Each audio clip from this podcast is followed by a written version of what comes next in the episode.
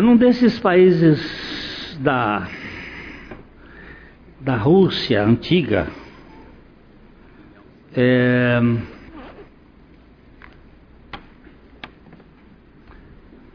numa daquelas cidadezinhas, numa igreja, chegou uma Bíblia, uma Bíblia. Eles não tinham Bíblias. Nós tivemos aqui o irmão André, da Portas Abertas, lá pelos anos 77, 78. Ele esteve aqui na nossa comunidade. E ele fazia. É, ele levava Bíblias para os países comunistas. Fazia contrabando. Contrabando de Bíblia. Era proibido. E chegou uma Bíblia numa cidadezinha. Havia uma igreja com ah, uns 500 membros. E o pastor não, não teve outra coisa a fazer senão rasgar a Bíblia com, por folha e dar uma folha para cada um. E eles, aquele que recebeu a folha da Bíblia tinha que decorar. Porque eles não tinham uma Bíblia para, eles não tinham lido. Então, cada crente foi decorando a folha aqui. E o pastor recebeu a folha dele foi a carta de Filemon.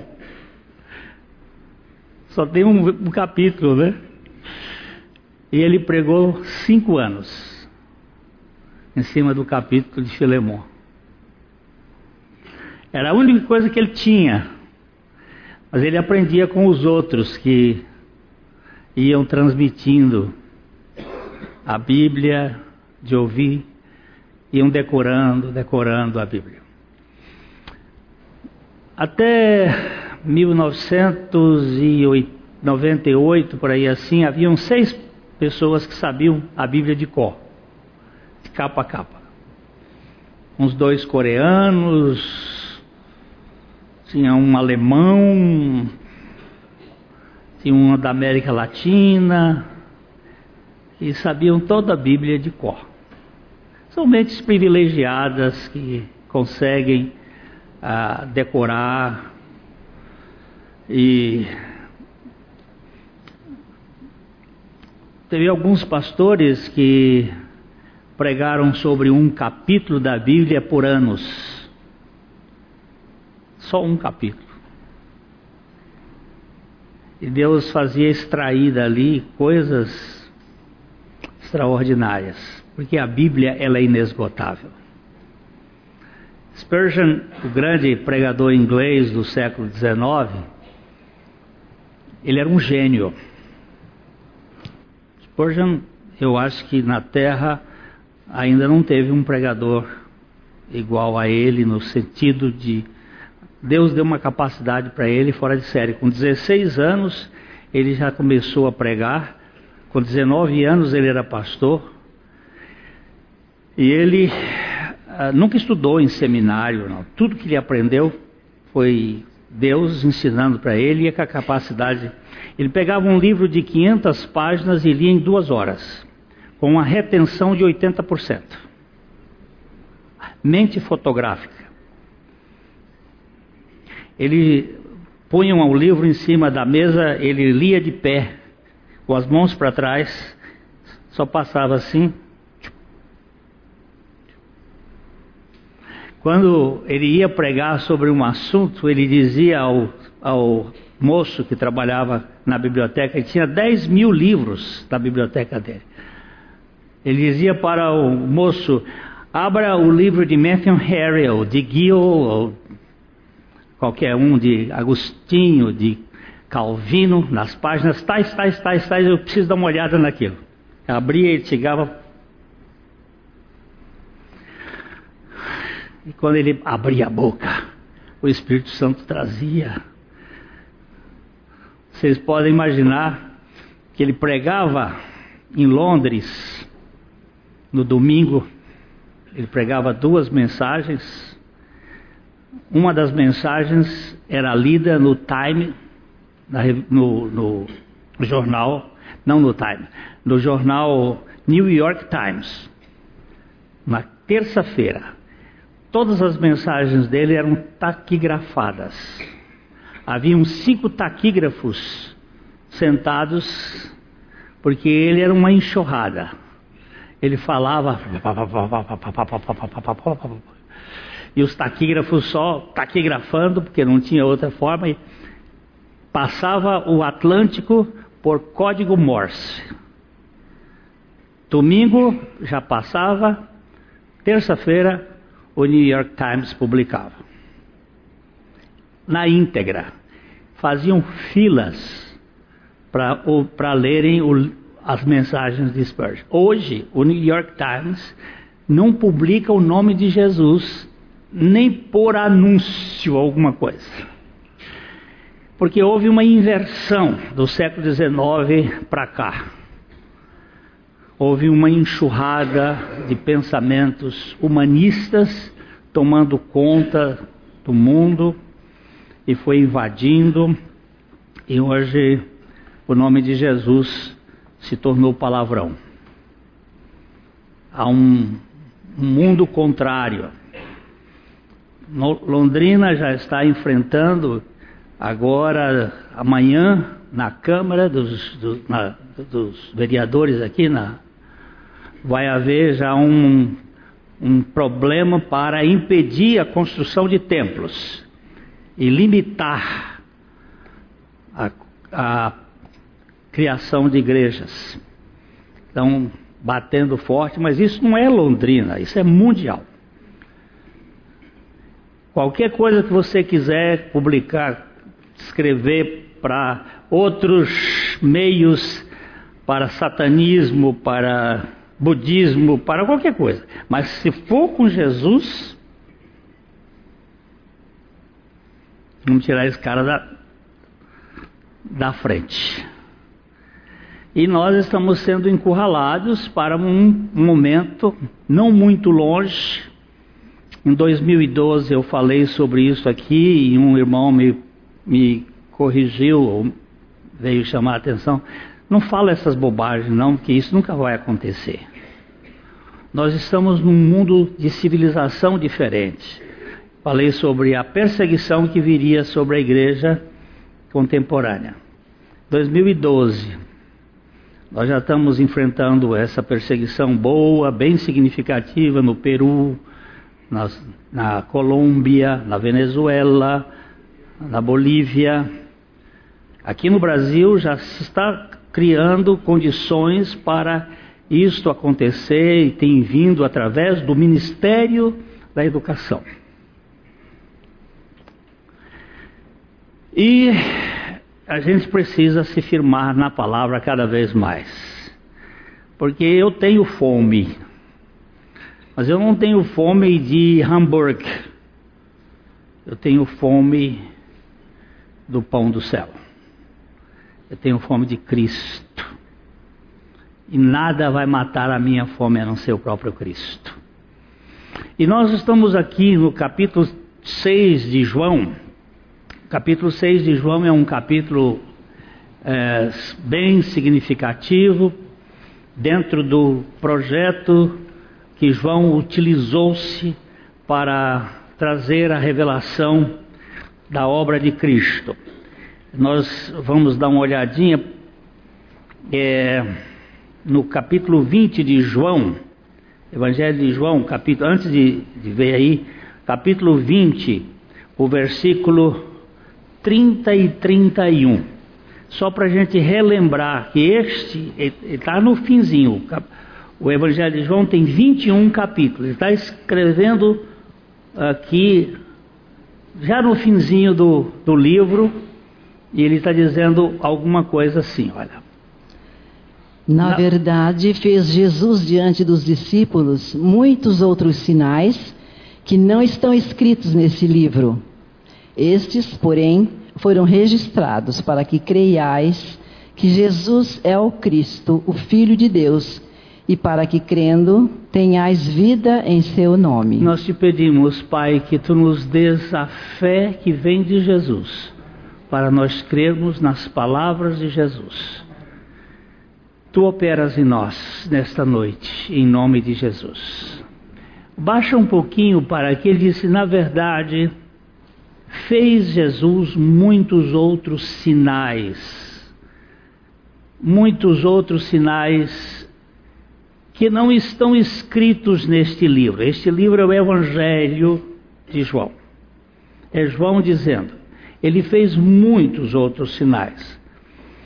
Mas João selecionou sete sinais, sete milagres, sete acontecimentos singulares de Jesus.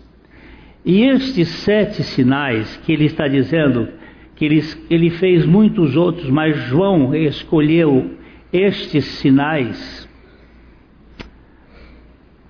eles foram registrados para que creais que Jesus é o Cristo. O que está implícito nesses sinais é a revelação da natureza de Deus no Jesus histórico. No, no aspecto da divindade de Jesus. Eles estão ali registrados com o objetivo de fazer claro que o Jesus histórico é o Cristo. Porque ninguém faria estes sinais se não fosse o Cristo. São sinais que atestam, que testificam, que revelam a, a cristocentricidade está mostrando que Jesus é o Cristo. Então nós temos sete, e o capítulo 6 de João vai falar do quarto sinal. Nós vimos o primeiro sinal, é no capítulo 2, o primeiro sinal é o sinal da transformação da água em vinho. Este sinal ele está ligado à palavra quando naquele casamento faltou vinho, naquele casamento que durava média sete dias, no meio da festa, a, a adega esvaziou, não tinha vinho. E muito significativo, porque o vinho é o símbolo da alegria. É como se estivesse ali dizendo: acabou a festa, acabou a alegria do casamento. A festa acaba quando acaba o vinho, quando acaba a alegria. É, eu participei de um casamento essa semana e nós estamos falando ali que a primeira crise da humanidade foi num casamento, lá no Jardim do Éden. O primeiro milagre de Jesus foi num casamento, porque o casamento sempre precisa de muito milagre. E o último evento da história da humanidade é um casamento. É a boda ou as bodas do cordeiro com a sua igreja, com o seu povo. E casamento, que muitas vezes as pessoas dizem que casamento é uma organização, é uma instituição falida. E nós falamos ali que não é o casamento que é a instituição falida. Que falidas são as pessoas que entram para essa instituição. Falidos são os que entram e querem fazer do, do casamento uma coisa do jeito deles. Nós somos pessoas avariadas. E por causa dessa nossa avaria é que nós criamos problemas para o casamento. Por isso Jesus foi lá e transformou água em vinho, que é o símbolo de uma, um casamento poder ser uma festa, uma alegria. O segundo é, milagre que Jesus fez, o segundo sinal, foi quando ele curou o filho do régulo. Está no capítulo 4. que era um menino que estava com uma febre e, e estava muito mal, e o, o, aquele régulo, régulo significa um pequeno rei. Ele pegou a sua, ou a sua carruagem, ou seu camelo, ou seu cavalo, e foi de Cafarnaum até Caná procurar Jesus, e chegou lá e disse: Olha, meu filho está à morte, e eu vim aqui buscar remédios. E Jesus disse: Eu não vou lá. Vai que teu filho vive. E ali ele aguça aquilo que ele dá, a fé. A fé é um dom de Deus. Aquele homem apropria-se da palavra de Cristo e crê, e ele não viaja no mesmo dia, ele só viaja no dia seguinte, porque as cidades se separam a 27 quilômetros daqui a Arapongas, mais ou menos, né? Daqui a Arapongas. E eles não, ele não voltou no mesmo dia, só voltou no dia seguinte, porque aquele que crê descansa. Quando você crê, a palpitação desaparece, a ansiedade desaparece. A nossa dificuldade é crer. Hoje de manhã nós trabalhamos aqui a questão da alma, e a dificuldade da alma é crer.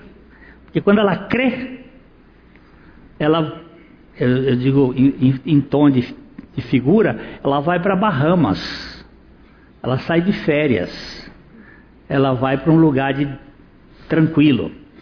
E esse sinal apela para a fé. O terceiro sinal foi a cura do paralítico de Betesda, que estava 38 anos paralítico esperando na fila do SUS esperando para ser curado, e Jesus aparece ali e acha exatamente aquele e busca e cura, e ali está falando da graça.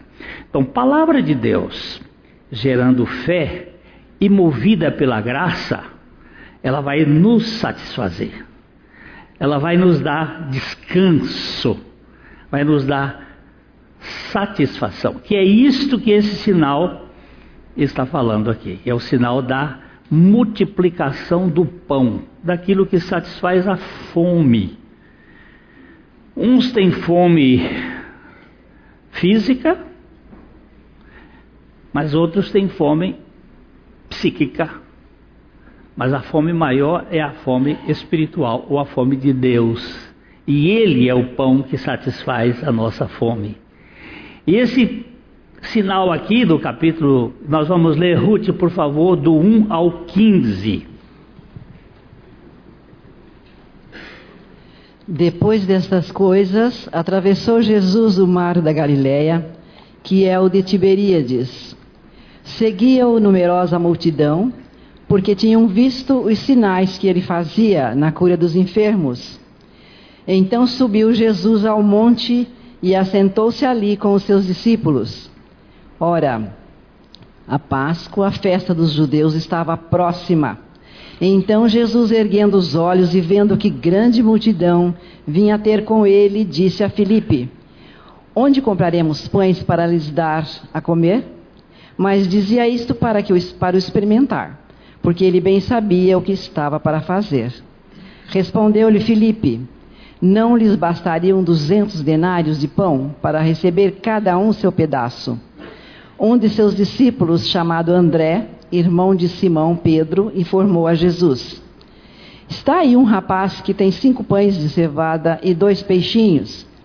Mas isto que é para tanta gente? Disse Jesus: Fazei o povo assentar-se, pois havia naquele lugar muita relva. Assentaram-se, pois, os homens em número de quase cinco mil.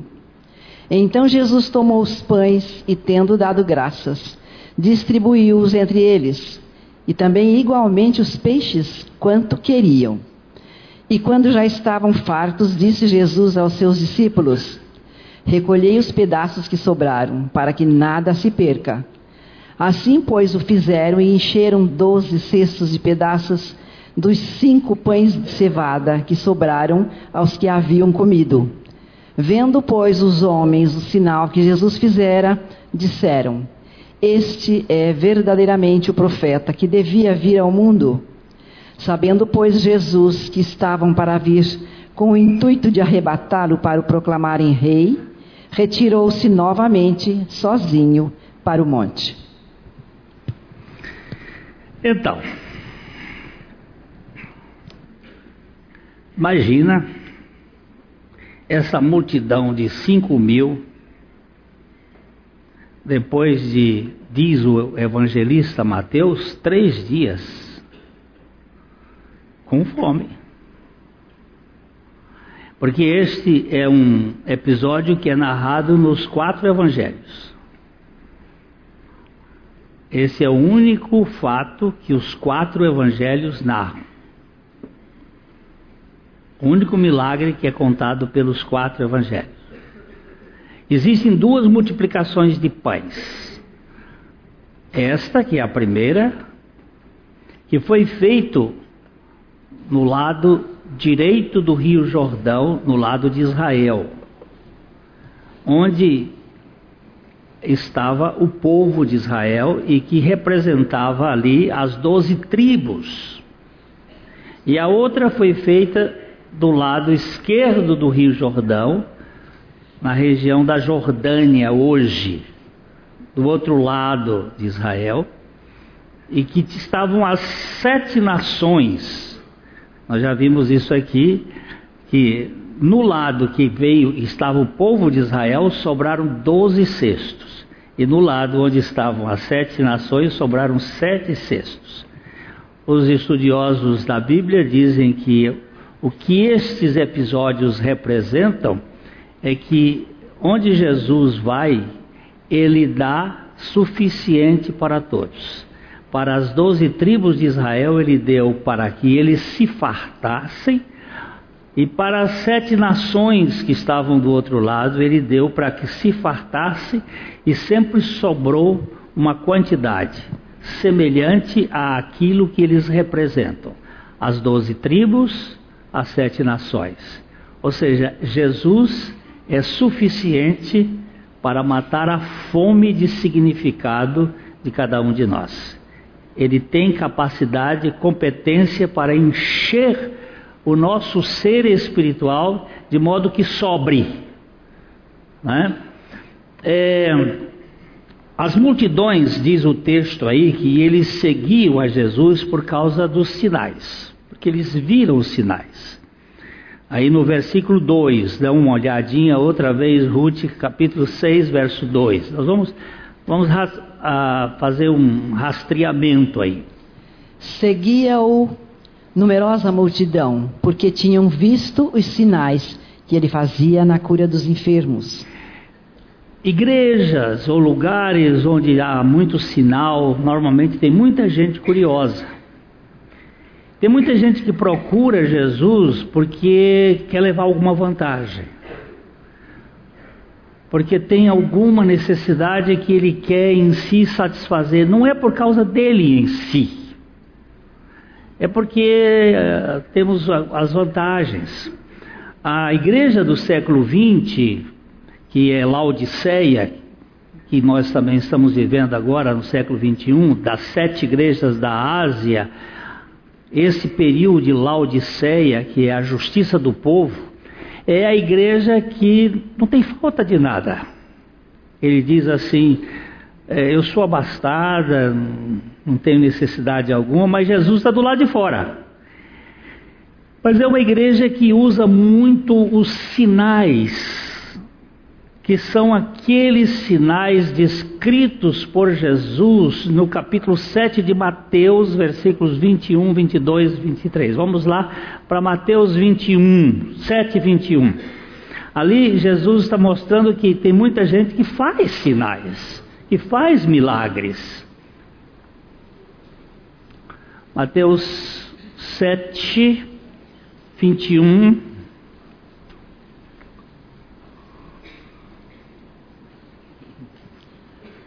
Nem todo que me diz Senhor, Senhor entrará no reino dos céus, mas aquele que faz a vontade de meu Pai que está nos céus. Muitos naquele dia hão de dizer-me: Senhor, Senhor, porventura, não temos nós profetizado em teu nome, e em teu nome não expelimos demônios, e em teu nome não fizemos milagres?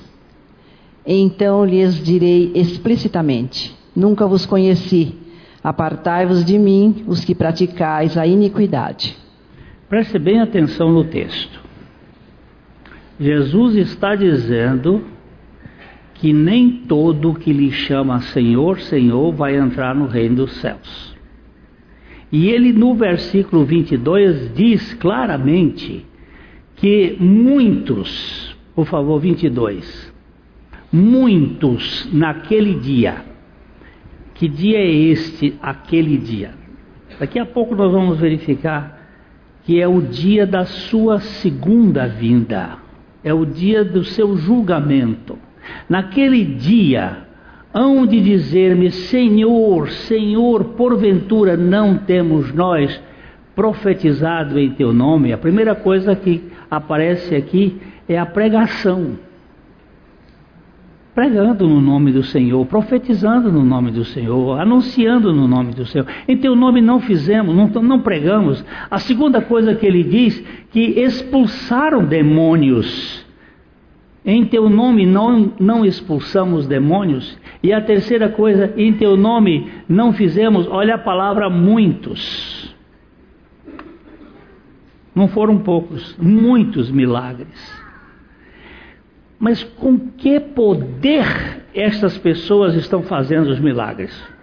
Com o mesmo poder que Janes e Jambres, quem são esses caras?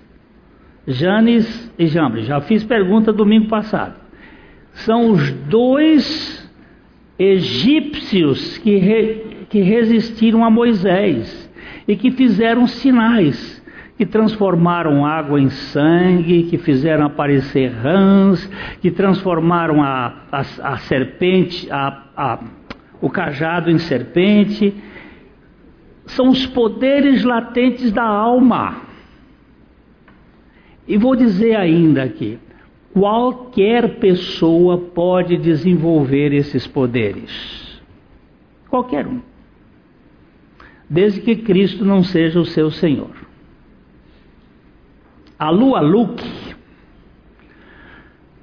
no século passado, foi considerado entre os esquimós o maior bruxo da face da Terra. Dr. Kurt Koch, um psiquiatra alemão, estudou o comportamento de Alua Luke e ele disse que ele podia a matar uma pessoa a mil milhas de distância só com o pensamento, por bruxaria de voodoo. Só que a Lua Luke, no dia que ele ouviu uma mensagem no Canadá pregada pelo Billy Graham na televisão, o mistério da fé lhe foi implantado e ele creu em Jesus Cristo. E tem uma entrevista que ele fez a CBS americana, aquela a televisão americana, em que o repórter pergunta para ele, lá pelos anos de 1968, 69, em que poder você fazia isso? Ele diz: no poder da minha mente. E quando você creu no Senhor Jesus Cristo, o que, que aconteceu com isso? Ele disse: Eu perdi esses poderes. Porque revestimento do Espírito Santo é vestir o sujeito com a camisa de força. Eu já trabalhei em um hospital psiquiátrico em que a gente tinha às vezes que colocar o sujeito na, na camisa de força para você lidar com ele. E o que o Senhor faz é nos colocar na camisa de força do Espírito Santo para que os nossos poderes latentes da alma, como hiperestesia, como radiestesia, como clarevidência, como todas essas coisas que são pertencem à mente no seu poder, porque quando Deus nos fez, a Bíblia diz que Ele nos fez um pouco menores do que Ele, e de glória e honra Ele nos coroou, mas quando o homem pecou, Ele encapsulou estes poderes.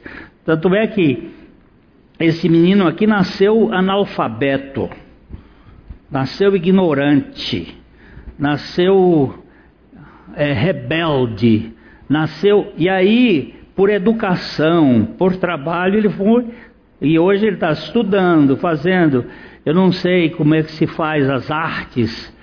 Você vai fazendo, o sujeito nasce zero em, em, em música e daqui a pouco vira um Mozart, vira um, Haydn, vira um Bach. Como é que foi isso? Isso foi treinamento, foi trabalho. Também, eu quando eu estava estudando lá no Rio de Janeiro, eu comecei a desenvolver um pouco de é, hiperestesia. Só que naquele tempo eu não era, eu era da igreja, mas eu não era em Cristo. Então eu fiquei, fiz algumas vezes isso no Maracanã e assisti o jogo lá no Maracanã, sentava numa uh, num lugar lá e ficava olhando para uma pessoa. Ele está sentado lá no meio e eu dizia: agora você vai olhar para mim, cara.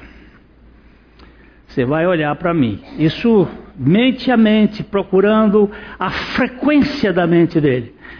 E eu ficava olhando para ele, você vai olhar para mim e você vai rir. Você vai olhar e você vai rir. E depois de um tempo, ele começava a ficar agoniado. E ficava olhando, e o jogo está correndo. E ele começava, daqui a pouco ele virava e dava um sorriso. Qualquer pessoa pode desenvolver isso se não tiver em Cristo. Se tiver em Cristo, pode, quiser fazer, pode tentar fazer, não vai fazer, porque a vida do Espírito Santo é que vai controlar a nossa vida. Ele disse que eles fizeram, mas Jesus está dizendo: então lhe direi explicitamente: nunca vos conheci. Ele não disse eu não os conheço, ele disse eu nunca. O nunca aqui é muito mais forte do que o não. Nunca vos conheci, apartai-vos de mim, vós que praticais a iniquidade. Então, uma pessoa pode fazer milagres em nome de Jesus? Pode. E vai, vai gente, muita gente vai. Agora, isso não gera salvação. Porque a salvação só vem pela palavra de Deus, por meio de Jesus Cristo. Vamos voltar agora para o nosso texto, lá no capítulo 6, versículo 3. É, esse, esse, esse texto aqui, as multidões seguiam Jesus por causa dos sinais. Jesus, quando vê a multidão, ele sobe no monte e se assenta. Domingo passado nós começamos aqui, eu falei hoje do livro do pastor que pregou um ano, um ano inteiro, só no. cinco anos inteiros só no, no livro de Filemon. Era a única coisa que ele tinha. Nós já estamos andando aí, mas eu quero voltar para alguns pontos aqui. Esse importante você saber por que, que Jesus subiu e sentou. Por que, que Jesus, sempre que ia ensinar, sentava? E eu falei que pode abrir a Bíblia. Toda vez que Jesus for pre ensinar, pregar, ele senta. Porque o assentar, nós vimos aqui que ele tem, tanto no seu ministério terreno, quando ele vai ensinar, ele senta, como quando ele terminou o ministério, chegou lá no céu, ele assentou-se. E o importante é que nós temos um sumo sacerdote assentado.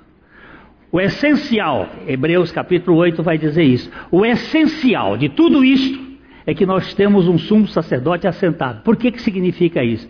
É que ele concluiu a obra. Ele está descansado naquilo que ele fez. É, pode, pode tirar os bichos daí, porque. É que o, o iPad faz essa, essa coisa aí. É, no capítulo 6, verso 3, ele vai dizer: Então subiu Jesus ao monte e assentou-se ali com seus discípulos. É, Vamos para Lucas. Lucas capítulo 4. Eu vou. Irmãos, eu acredito, isso é um ponto de vista, não tem. É, profecia, é, a gente nunca tem a certeza dela. A gente tem a expectativa e a esperança até que ela se cumpra. A minha expectativa é que este ano termina a primeira geração da terra de Israel. 1948, dia 14 de maio de 48, começou Israel como nação, depois que foi a, a dispersão, a diáspora de, do ano 70, eles nunca mais se reuniram. Essa semana eu tive pesquisando um pouco sobre os sefaradis, sobre os casares, que é um tipo de judeu que pouca gente sabe a origem deles, os casares. E eles todos estão se juntando em Israel, voltando para Israel Deus está unindo esse povo, porque Ele tem um projeto com esse povo. E daqui estão apagando o que ele. Hum?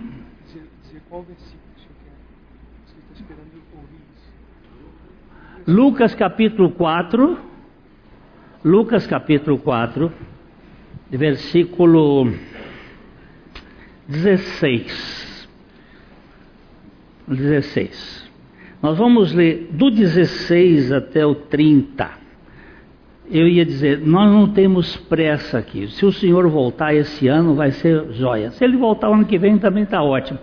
Mas, é, é, como disse o, o Campbell Morgan, é, eu falei para os jovens ontem, Campbell Morgan sempre dizia assim, que ele acordava, dava graça, ia para o banheiro, dava graças a Deus, dizia que a misericórdia dele tinha se renovado, que o Senhor tinha renovado a misericórdia e ele disse: Eu vou começar a trabalhar. Eu não sei se eu termino até o final do dia, se o Senhor não já voltou para vir me buscar e o meu trabalho ficou pelo meio.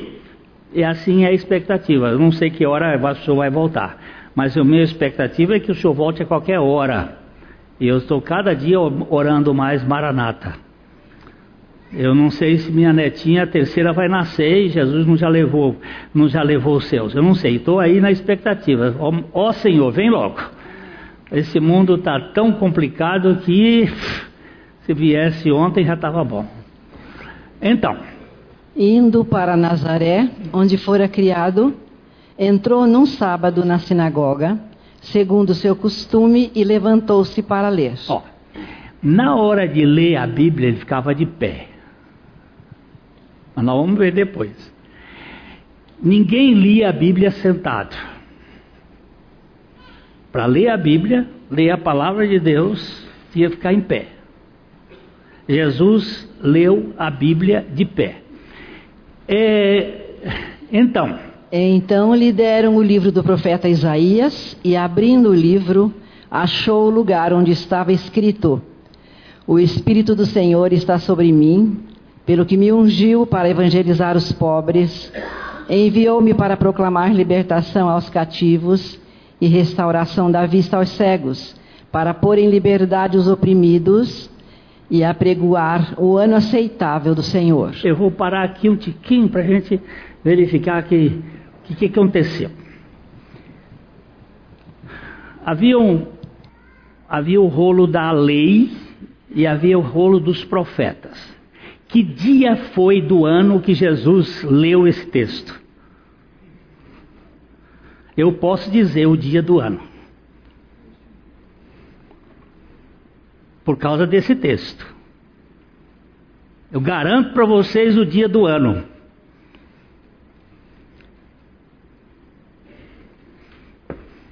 Eu não posso dizer qual foi o ano, para mim foi o ano 28, 29, não tenho muita certeza ah, 27, 28, mas o dia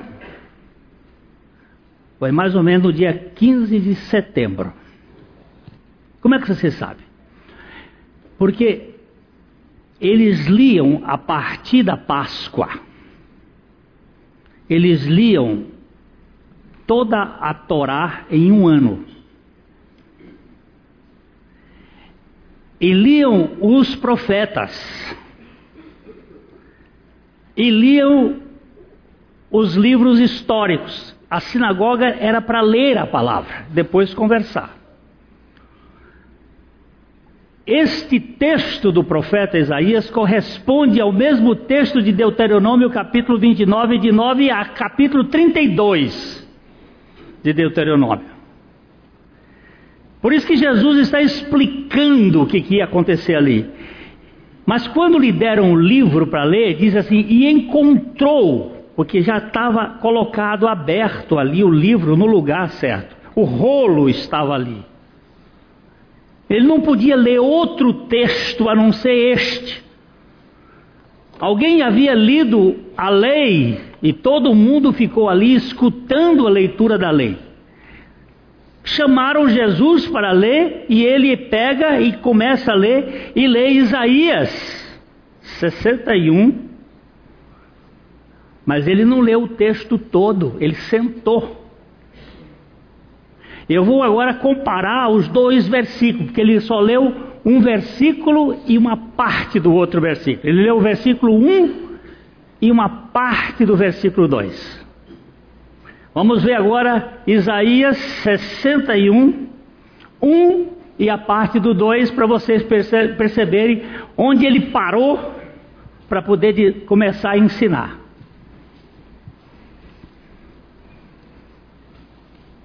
Isaías 62, 61, 1 e a parte do versículo 2. O Espírito do Senhor Deus está sobre mim, porque o Senhor me ungiu para pregar boas novas aos quebrantados. Enviou-me a curar os quebrantados de coração e proclamar libertação aos cativos e a pôr em liberdade os algemados e a pregoar o ano aceitável do Senhor e o dia Para. da Ele parou aqui. E apregoar o ano aceitável do Senhor. Ele parou aqui, ó. E apregoar o ano aceitável do Senhor, o dia da vingança do nosso Deus.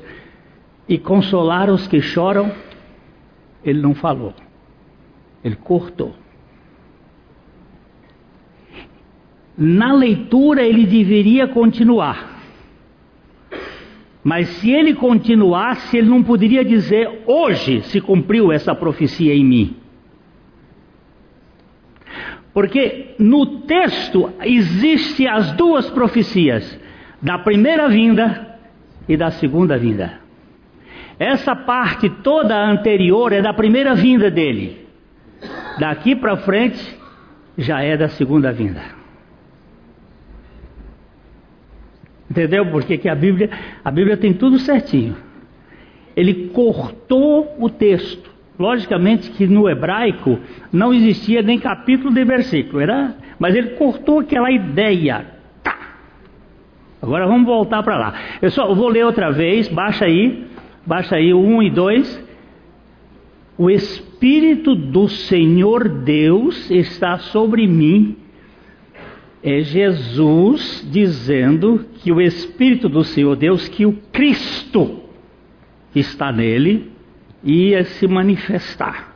Está sobre mim porque me ungiu para pregar boas novas, enviou-me a curar, a proclamar a libertação aos cativos, a libertar os, os algemados e a pregoar o ano aceitável do Senhor. Pof. Cinco coisas graça. Pá, cortou. Agora vamos para o texto de Lucas 4. Vamos ler o texto de Lucas 4 outra vez.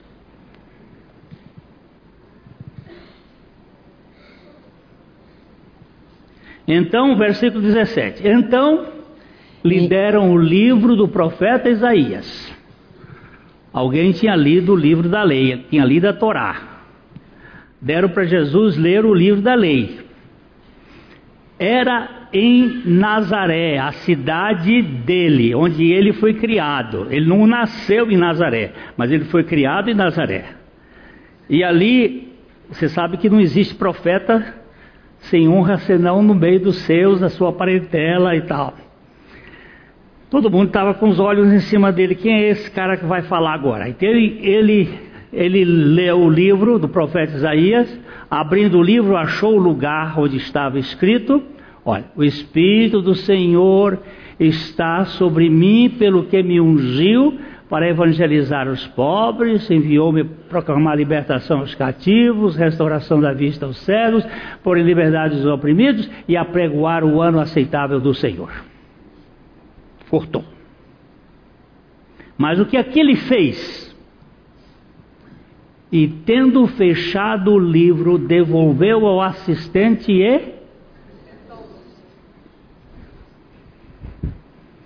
sentou-se.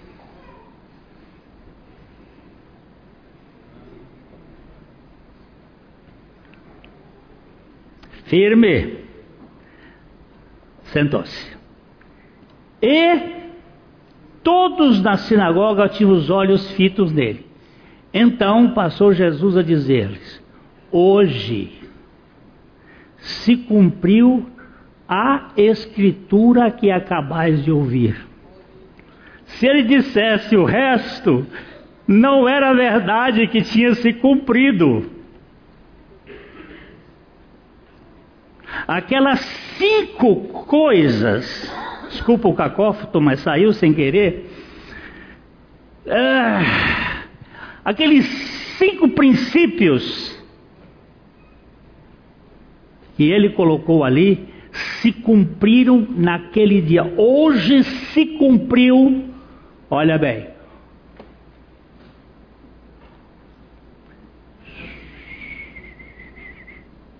Quer dizer, é, hoje se cumpriu a escritura que acabais de ouvir.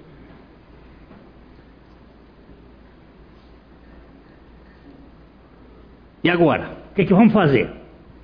Todos lhe davam testemunho e se maravilhavam das palavras de graça que lhes saíam dos lábios e perguntavam: Não é este o filho de José? Quem é esse cara? Não é um carpinteirozinho qualquer? Quem é este? Não é ele o filho do José? E disse-lhe Jesus: Sem dúvida, citar-me-eis este provérbio: Médico, cura-te a ti mesmo. Tudo o que ouvimos ter dado em Cafarnaum, faze-o também aqui na tua terra. Você está louco, Jesus? Você ficou doido? Você enlouqueceu? É isso que Jesus está interpretando. Médico, cura-te a ti mesmo. Você ficou doido. Você perdeu o juízo. Dizer que se cumpriu hoje esta profecia então você, se é que você é o que você diz que é, faze aqui em nós o que você fez em Cafarnaum. Faz os mesmos milagres, porque o homem anda à cata de milagre e não da palavra de Deus. Quer alguma coisa que constate, mas no dia que você constatar, você deixou o caminho da fé para entrar no caminho da ciência. Aquilo que você comprova não é fé. Fé é aquilo que Deus fala ao coração que não subiu, que o olho não viu, o ouvido não ouviu e não subiu ao coração do homem. Coração pode ser a mente do homem, mas que Deus preparou para os que o amam. Fé é o firme fundamento das coisas que se esperam e a convicção dos fatos que não se veem. Ah! E prosseguiu, de fato, vos afirmo que nenhum profeta é bem recebido na sua própria terra. E aí ele vai um pouquinho. Na verdade, vos digo que muitas viúvas havia em Israel no tempo de Elias, quando o céu se fechou por três anos e seis meses reinando grande fome na terra, em toda a terra. E a nenhuma delas foi Elias enviado, senão a uma viúva de Serepta de Sidom. Aqui Jesus começou a mexer com o problema do povo. O povo de Israel achava que só eles é que eram dignos de serem salvos. E Jesus começa a mostrar uma coisa aqui, dizendo o seguinte: baixa um tiquinho mais. Olha aqui.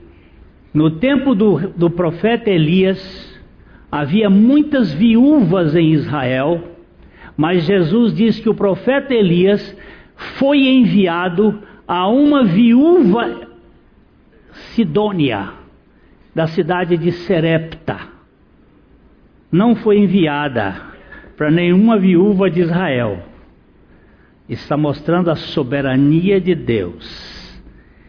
E ninguém gosta do termo soberania. Nós queremos ser soberanos. Nós queremos ditar as regras para Deus. Nós queremos, nós não queremos assentar e descansar no pão que desce na nossa mesa. Nós queremos que Deus faça do nosso jeito. E se Deus não fizer do nosso jeito, nós ficamos bravos. Aí Jesus vai mexer mais ainda. Olha como ele é provocante. Olha como ele é provocante. Ô oh, Ruth, eu estou tirando o seu trabalho, Ruth, por favor. Havia também muitos leprosos em Israel nos dias do profeta Eliseu, e nenhum deles foi purificado, senão Naamã, o Ciro Todos na sinagoga, ouvindo essas coisas, se encheram de ira.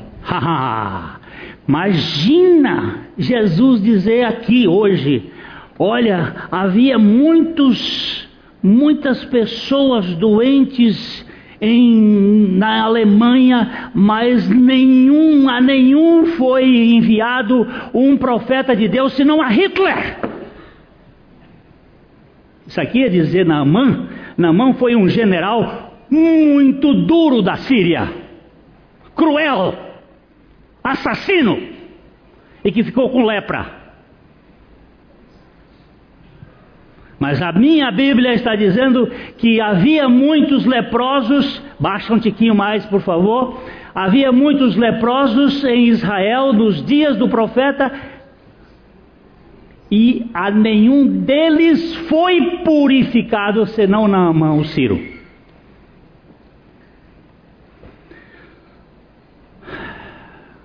Que, que aconteceu? O que, que acontece quando você não vê que o seu nome está na, na lista? Acende a ira, fica brabo. Olha, leia aí, dona Ruth. E levantando-se, expulsaram-no da cidade e o levaram até ao cimo do monte sobre o qual estava edificada para de lá o precipitarem abaixo. Jesus, porém, passando por eles, retirou-se. Você quer ver como ninguém. Como é que o povo fica bravo? É quando Jesus não faz o que a gente quer. Pegaram Jesus, a cidade de Nazaré é construída sobre uma montanha, tem um, um precipício lá embaixo. Pegaram Jesus,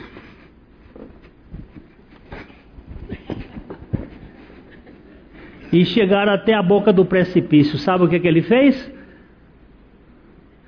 Esse passou no meio deles, eles parece que tiveram aquela cegueira do tempo do de Ló. Ele passou no meio deles e foi embora. Porque não era chegada ainda a sua hora.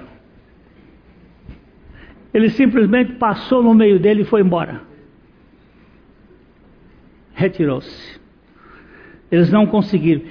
Eles foi, essa foi a primeira tentativa de assassinarem Jesus. Mas ele não podia ser morto por jogá-lo lá de cima. Ele tinha que ser morto por cruz. Aliás, a primeira tentativa foi de Herodes matando ele como criancinha. Mas como do ministério, essa foi a primeira. Agora, o que eu quero voltar aqui é para o assentor. Enquanto você e eu não nos assentarmos para ouvir Jesus falar, como a nossa irmã Maria de Betânia. Sabe o que causou implicância na dona Marta? É que Maria havia se assentado aos pés de Jesus para ouvir-lhe a voz, para que Jesus lhe ensinasse. Jesus estava sentado, Maria veio, assentou-se aos pés dele, e a Marta estava de um lado para outro na azáfama. E, e faz, e faz, e faz, e faz, e faz, e diz para Jesus: O Senhor não se te dá que esta minha irmã me deixe aqui o tempo todo labutando e trabalhando e ela fique aí sentada. E Jesus disse: Marta, Marta, tu te preocupas com muitas coisas e uma só é necessária. Maria escolheu a boa parte e esta não lhe será tirada. O que é a boa parte? Sentar-se e ouvir Jesus e escutar Jesus deixar Jesus nos ensinar. Isso chama solitude. Quando nós nos aquietamos. Mas o século 20 e 21 é o século da agitação. E hoje, depois desse negócio aqui, oh meu Deus, isso aqui é um é o tempo todo mexendo com a gente. Quando eu vou ler a Bíblia, quando eu vou ler a Bíblia, eu tenho que desligar esse troço aqui. Eu venho aqui no ajustes, eu venho aqui no modo avião, boto ele no modo avião, eu venho aqui no meu iPad, que a minha Bíblia está aqui, boto no modo avião, que é para não entrar nada.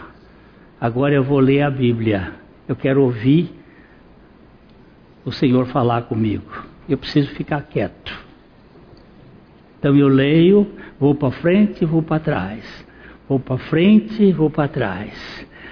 Mais um capítulo, mais menos aqui, vou para trás. Vou para frente e vou para trás. Isso é ruminar. Estava perguntando ao doutor Júlio o que é ruminar. Ele é professor da universidade e ele é da, da área de veterinária. Então o que, que o boi faz? Ele pega, pega comida e depois bota no estômago. Aí chega no final da tarde, ele deita e aí faz. Aquilo volta, aquele bolo volta e ele faz.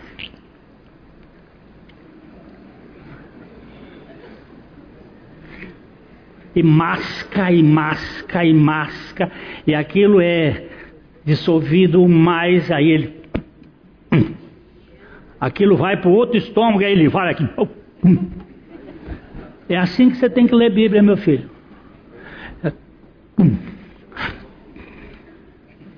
Mas quem disse que nós temos tempo? Quem disse? A nossa agenda é WhatsApp, SAP, WhatsApp, SAP, SAP, SAP. É o dia todo na fofoca. É o dia todo e é a coisa mais interessante é o STF fazendo as pantomimas dele, as palhaçadas, e nós aqui a comer STF, Suprema Treta Federal. Aqui tu mesmo, aqui para lá e para cá, e para lá e para cá, e para lá e para cá. E, e o Supremo Deus Todo-Poderoso querendo contar algumas coisas para nós, dizendo assim: não temas as más notícias. Eis que estou convosco todos os dias, até a consumação do século. Filhos, eu carrego vocês nas minhas mãos como o pastor leva os seus cordeirinhos. Então, isto, queridos, que eu queria parar aqui hoje, significa assentar. Jesus, ao dar, eu vou voltar para cá, eu não tenho pressa. Não. Jesus, ao dizer aos seus discípulos: quantos pães, quando, quanto, onde nós vamos comprar pão para dar comida para essa gente toda? A Bíblia diz que ele disse isso porque ele queria provar os discípulos. Ele não nos aprova sem nos provar. E aí os discípulos, o Felipe disse: 200 denários não seria suficiente para dar um pedaço para cada um. Nós fizemos a conta aqui, que é mais ou menos 66.500 reais de dinheiro para comprar pão o, um dos meninos que estava aqui fez uma conta, daria 93 mil pãezinhos franceses.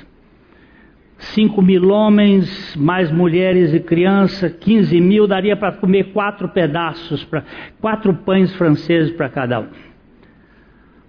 Isso foi a conta do domingo passado.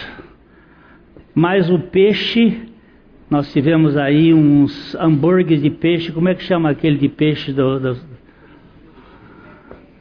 Fish, hein? Macfish. Um, aqui é, é Christofish. Aquele pão comeram, satisfizeram e aí sobrou ainda doze cestos cheios, não de sobejo, mas de pão para alimentar mais gente. Jesus mandou que sentasse o povo. Ele não pôs fila, assentou. E ele pegava e partia e dava para os discípulos. Cada discípulo ia distribuindo para aquele povo. E partia e dava para os discípulos. E os discípulos iam distribuindo, tal modo que todos se fartaram. Aqui nós vamos trabalhar ainda uma coisa que é Deus nos dá para que nós possamos dar àqueles que estão carentes. Ele nunca nós vamos dar o que não recebemos do Senhor. OK? A Livraria PIB Londrina procura selecionar cuidadosamente seus títulos e autores a fim de oferecer um conteúdo alinhado com o Evangelho de Jesus Cristo Bíblias, livros de teologia, devocionais, literatura infantil, biografias, comentários bíblicos e muito mais. Dispomos também de um acervo de CDs e DVDs das mais de 5 mil mensagens ministradas na primeira Igreja Batista em Londrina. Visite a Livraria PIB Londrina e conheça ainda mais. Livraria PIB Londrina, de segunda a sexta, das 13h30 às 18 horas endereço na Avenida Paraná, 76A, próximo ao Calçadão, bem no centro de Londrina. Ligue para 3372 8921 ou acesse o site www.livrariapiblondrina.com.br.